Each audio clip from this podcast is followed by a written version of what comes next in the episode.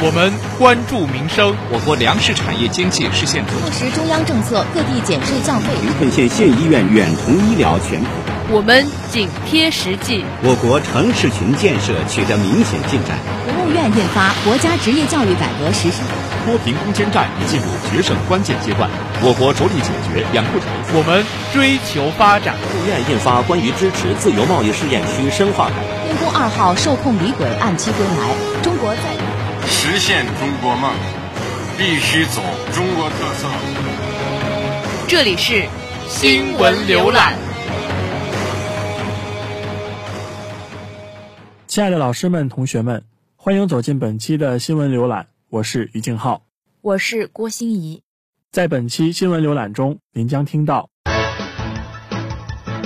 国务院国资委进一步推动构建国资监管大格局；教育部发布有关取消初中学业水平考试大纲的意见；印度成立工作组推动军民融合科技创新；中非合作论坛减贫与发展会议聚焦非洲减贫。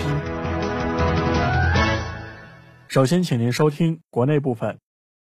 国务院国资委进一步推动构建国资监管大格局。新华社十一月二十九日电，以加快形成以管资本为主的国有资产监管体制，推动构建国资监管大格局，形成国资监管一盘棋。国资委近日印发关于进一步推动构建国资监管大格局有关工作的通知。通知提出，力争用两至三年时间推动实现机构职能上下贯通。法规制度协同一致，行权履职规范统一，改革发展统筹有序，党的领导坚强有力，系统合力明显增强，加快形成国资监管一盘棋。通知要求，各级国资委要加强组织领导，把指导监督工作摆在更突出、更重要的位置，强化指导协调和监督检查，加快形成指导监督有效、相互支持有力、沟通协调有方、共同发展有序的工作机制。凝聚国资监管事业蓬勃发展的系统合力。教育部发布有关取消初中学业水平考试大纲的意见。新华社十一月二十九日电，十一月二十九日，教育部发布关于加强初中学业水平考试命题工作的意见，提出要取消初中学业水平考试大纲，严格依据义务教育课程标准命题，不得超标命题。意见提出。初中学业水平考试主要衡量学生达到国家规定学习要求的程度，兼顾学生毕业和升学需要。试题命制既要注重考察基础知识、基本技能，还要注重考察思维过程、创新意识和分析问题、解决问题的能力。结合不同学科特点，合理设置试题结构，减少机械记忆试题和客观性试题比例，提高探究性、开放性、综合性试题比例，积极探索跨学科命题。此外，意见还提出，各地要建立主观性试题一题多评制度和抽检复核制度，确保阅卷质量。王毅在京会见欧亚地区国家驻华使节。新华社十一月二十九日电，十一月二十九日，国务委员兼外交部长王毅在北京会见欧亚地区国家驻华使节。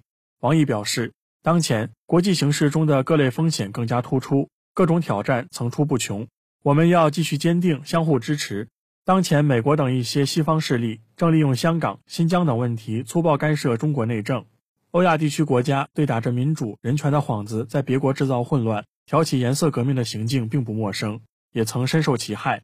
为此，我们要进一步加强政治互信，继续支持彼此维护自身主权安全和发展利益，支持各国自主选择符合自身国情的发展道路。郭声琨在中央司法体制改革领导小组专题会议上强调。强化制度建设和制度执行，打造政法领域改革新亮点。新华社十一月二十九日电，十一月二十八日，中央司法体制改革领导小组专题会议召开，赵克志、周强、张军等出席会议。会议上，中共中央政治局委员、中央政法委书记郭声琨强调，要深入学习贯彻党的十九届四中全会精神。和习近平总书记在中央全面深化改革委员会会议上的重要讲话精神，强化制度建设、制度执行，突出系统集成、协同高效，努力打造政法领域改革新亮点。同时，郭声琨也强调，要将实际问题是否解决、人民群众是否满意、司法公信力是否提升，作为衡量改革成效的重要标尺，压实责任，加强督查，确保各项改革任务落地见效。当代中国学术思想史丛书修订出版，系统展示新中国七十年学术成果。新华社十一月二十九日电，系统展示新中国成立七十年来当代中国哲学、社会科学、学术思想发展史的大型丛书《当代中国学术思想史》，近日由中国社会科学出版社修订出版。据介绍。当代中国学术思想史丛书各卷执笔者均为中国社科院和全国重点高校的学科带头人和著名学者。丛书对新中国成立以来我国哲学、社会科学主要学科学术思想的历史发展进行系统回顾、总结和反思，共涉及二十多个一级学科，以及部分二级学科和其他专题显学。中国社科院院长谢福瞻表示，丛书集中展现了在中国共产党坚强领导下。创建、发展和繁荣哲学、社会科学各学科学术思想史的历程，突出反映七十年来哲学、社会科学各领域的成就与经验，资辅当代，存鉴后人，具有较强的学术示范意义。中国经济社会论坛在郑州举行，张庆黎出席并讲话。新华社十一月二十九日电，二零一九年中国经济社会论坛二十九日在郑州举行，全国政协副主席、党组副书记。中国经济社会理事会主席张庆黎出席并讲话。张庆黎强调，在习近平总书记主持召开民营企业座谈会并发表重要讲话一周年之际，举办促进民营企业发展壮大论坛，畅谈体会、交流经验，是对习近平总书记重要讲话精神的再学习、再领悟、再贯彻、再落实。在全面建成小康社会的历史节点上，要深入学习贯彻党的十九届四中全会。和中国政协工作会议精神，提高政治站位，深刻认识民营经济在我国经济社会发展中的重要地位，增强发展民营经济的信心，坚定不移鼓励、支持和引导民营经济健康发展，推动政策落地落实，激发民企活力和创造力，实现民营经济高质量发展。以上是国内部分新闻，稍后请您收听国际部分。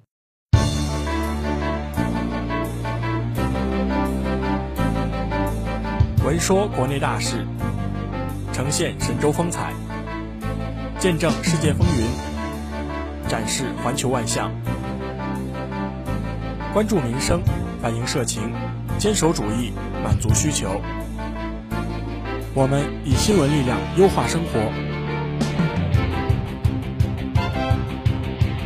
周一下午，敬请收听新闻浏览。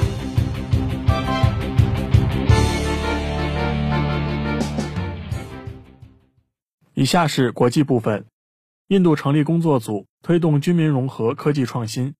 新华社十一月二十九日电，印度政府近期成立一个工作组，目的是促进国内顶尖科研机构参与研发未来国防科技，推动军民融合科技创新。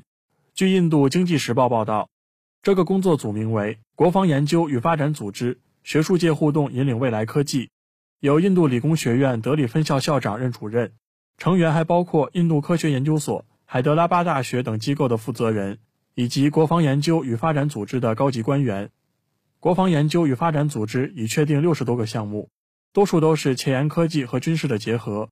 研究计划也关注国防人员的健康问题，帮助开发针对癌症、高山症等疾病的诊断方法等。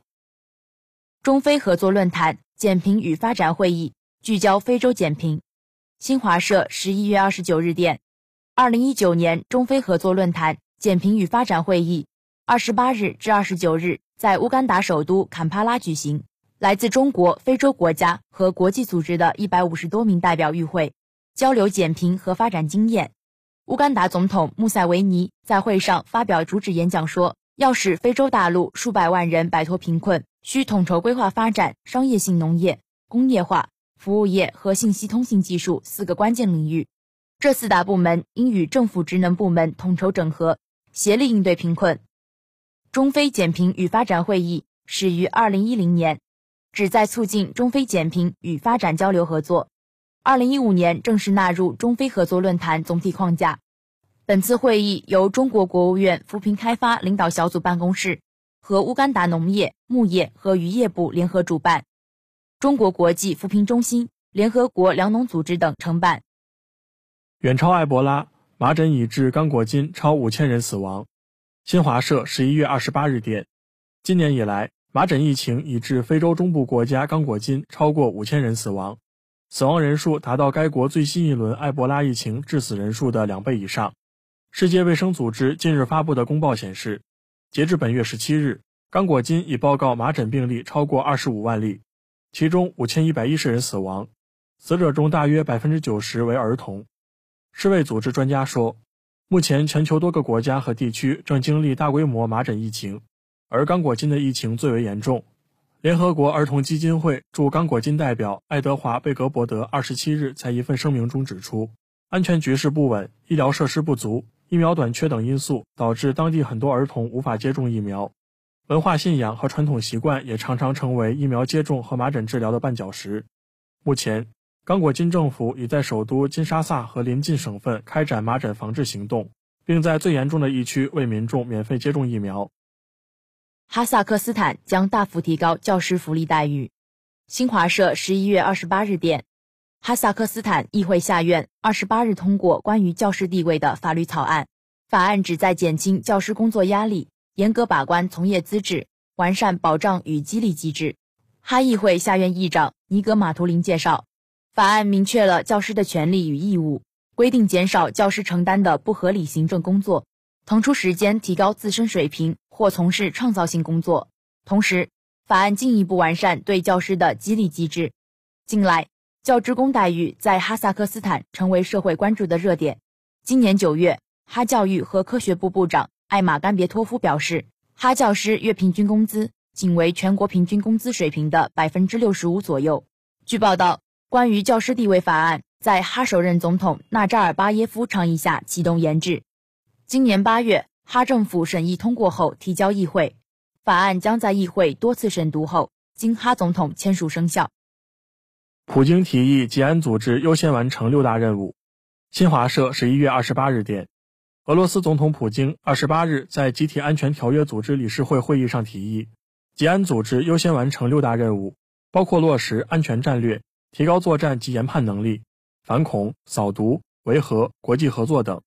谈及吉安组织战力和形势研判时，普京指出，俄将与吉安组织成员国紧密合作，以拓展该组织部队的作战能力，提高其协同性、机动性和训练水平。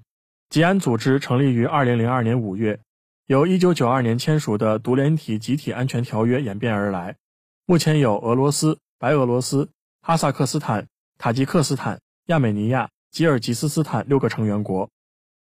俄罗斯向美国提议延长新削减战略武器条约。新华社十一月二十八日电，十一月二十七日，俄罗斯官员表示，俄方已经正式向美国方面提议，把新削减战略武器条约有效期延长五年。新削减战略武器条约二零一零年签署，二零二一年二月到期，是俄美两个核大国之间最后一份主要核武器控制条约。依据这一条约，双方保有的战略核弹头数量分别不能超过一千五百五十个。俄新社报道，俄罗斯外交部副部长里亚布科夫二十七日表示，俄方已经正式提议美国按照条约规定延期五年。如果美国方面出于一些原因不愿意，也可缩短延长期限。美国总统特朗普二零一七年告诉俄罗斯总统普京，新削减战略武器条约对美国而言是一份糟糕的条约。美国官员说，特朗普明年才会决定是否延长条约有效期。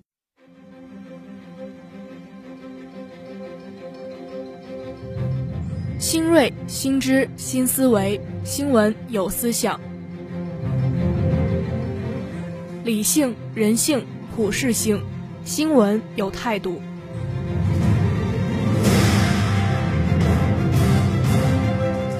从国内到国际。新闻浏览，我们提供你想要的新闻。以下是一组简讯：新华社十一月二十九日电，澜沧江源地区发现十三世纪古壁画，或助推青藏高原先民活动研究。北京青年报十一月二十九日电，取号购票代替传统售票窗口，京张高铁全线采用电子客票。北京青年报十一月二十九日电。新版医保目录又多七十个新药，丙肝口服药首次纳入。新华社十一月二十九日电，最后期限将至，朝鲜施耐心，感恩节试射。新华社十一月二十九日电，美国总统特朗普突访阿富汗，慰问驻阿美军。新华社十一月二十八日电，俄土就叙利亚东北部局势保持沟通。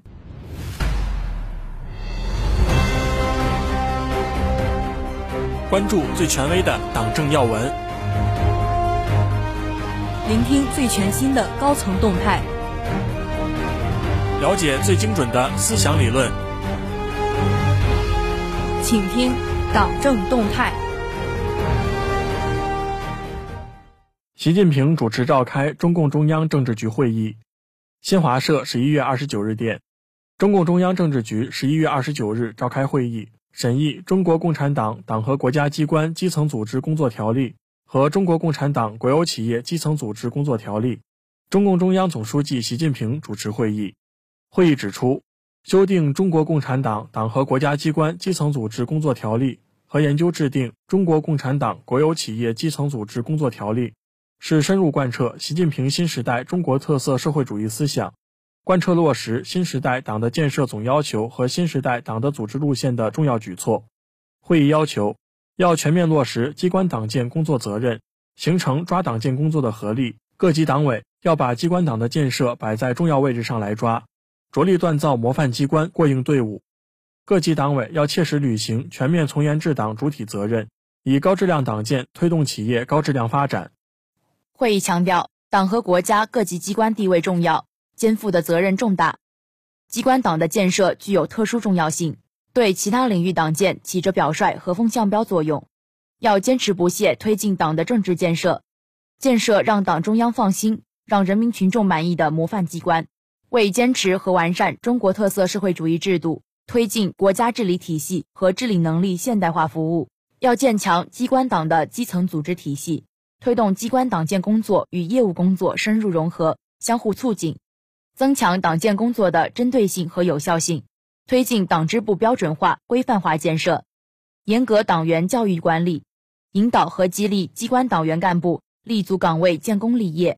要强化机关基层党组织的日常监督，引导党员干部严格按照制度履行职责、行使权利、开展工作。大千世界无奇不有，新鲜事情闻所未闻，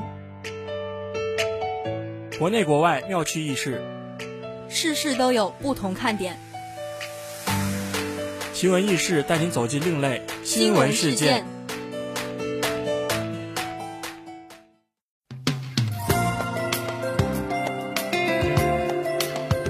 十一月二十九日，天宇上演四星连珠罕见天象。十一月二十九日晚，土星、月亮、金星、木星齐聚天宇，在西南方低空排成一条直线，上演四星连珠的天文奇观。中国天文学会会员、天津市天文学会理事史志成介绍说，在本次天象中，土星、金星、木星都比较明亮。从亮度上来说，金星最亮，木星次之，土星在次之。从方位上来看。木星在金星的右下方，土星在月球的左上方，这四个明亮的天体如宝石般镶嵌在蔚蓝色的天幕之上，竞相闪烁，熠熠生辉，成为天边一道美丽的风景线。但天文专家同时也表示，四星连珠尽管罕见，但也只是一种正常天象，公众要以平常心来面对，单纯欣赏就好，千万不要把它与吉凶祸福相联系。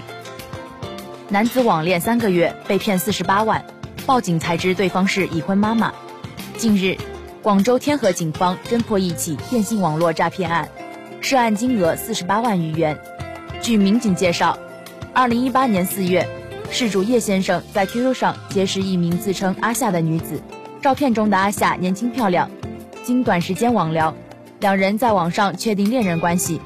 交往不久后，阿夏以各种理由问叶先生借款四十八万余元，除了借款。叶先生还给对方网购了手机、衣服等物品。二零一八年八月，叶先生突然联系不上阿夏，微信、QQ 号都被对方拉黑。叶先生发现自己被骗，于是向警方报案。办案民警经缜密侦查，锁定女子欧某有重大作案嫌疑。二零一九年十一月十四日，办案民警赶赴福建省莆田市，将欧某抓获。欧某供述，刚认识叶某的时候，自己已婚，而且还有孩子，但因为缺钱，便想骗些钱还贷款。事后，欧某和叶某都表示十分后悔。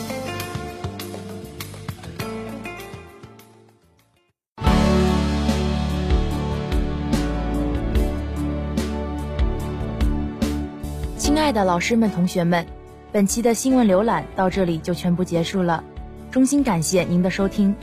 更多资讯，敬请关注江苏大学广播台新浪微博。你也可以关注我们的微信公众账号 UJSGBT 以及官方 QQ 三二三三八八四幺六七，查询相关信息。或者下载蜻蜓 FM 同步在线收听我们的节目。您还可以下载网易云音乐，搜索江苏大学广播台进行收听。我们下期节目时间再会。再会。